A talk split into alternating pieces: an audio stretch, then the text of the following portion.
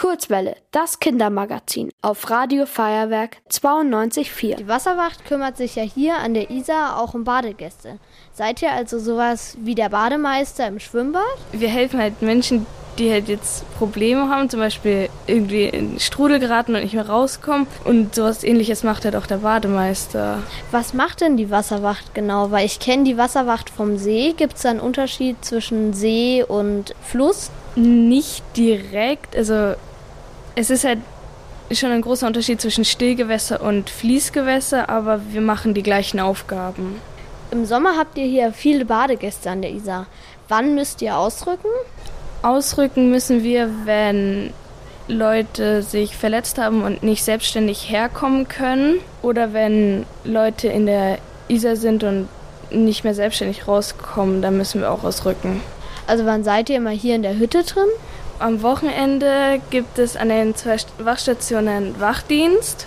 Die andere Wachstation ist am Flaucher und hier sind wir etwas weiter südlich an der Marienklause. Und dann sind wir hier von um 10 bis um 7 und passen im Prinzip auf, dass halt nichts passiert.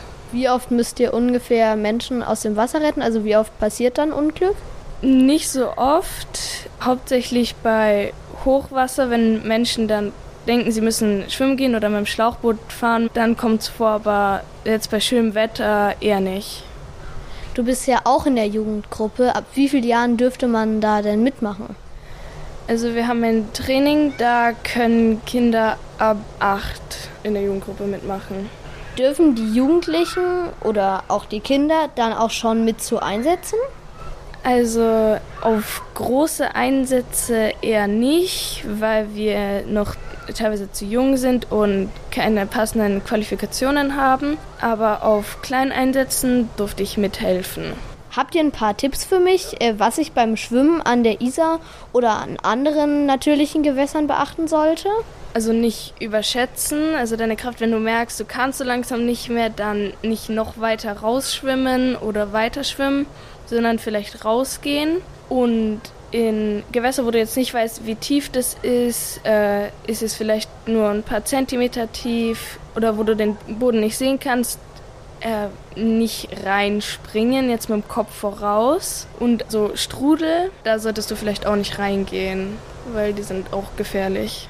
Wir sind jetzt im Sanitätsraum und ich sehe hier schon zwei Fahrräder und äh, ein paar Schränke. Also es sieht so ein bisschen aus wie in der Praxis. Hier ist eine Liege, wahrscheinlich für Patienten und ähm, ein Tisch.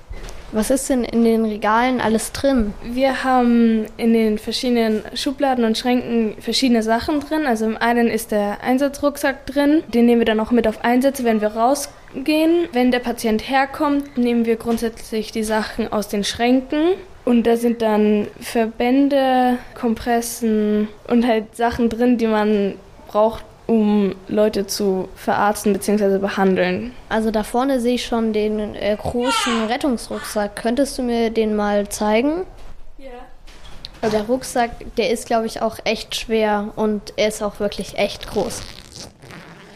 Also ich sehe hier Verbandsmaterial, schätze ich mal, äh, Desinfektionsmittel, aber den Rest könnte ich jetzt nicht zuordnen, was es ist. Also du hast schon ganz richtig gesagt, wir haben äh, hier Verbandsmaterial drin und auch Desinfektionsmittel und wir haben auch eine Sauerstoffflasche für Personen mit Atemnot. Wir hätten auch äh, Sachen, um gebrochene Arme oder Beine zu stabilisieren bis der Rettungsdienst da ist. Und auch ein Stiffneck, da, wenn etwas an der Wirbelsäule ist, kannst du das an den Hals anlegen, dass der Hals stabilisiert ist und die Wirbelsäule sich nicht weiter noch verletzt, sag ich mal. Es sind auch Sachen für eine Infusion drin.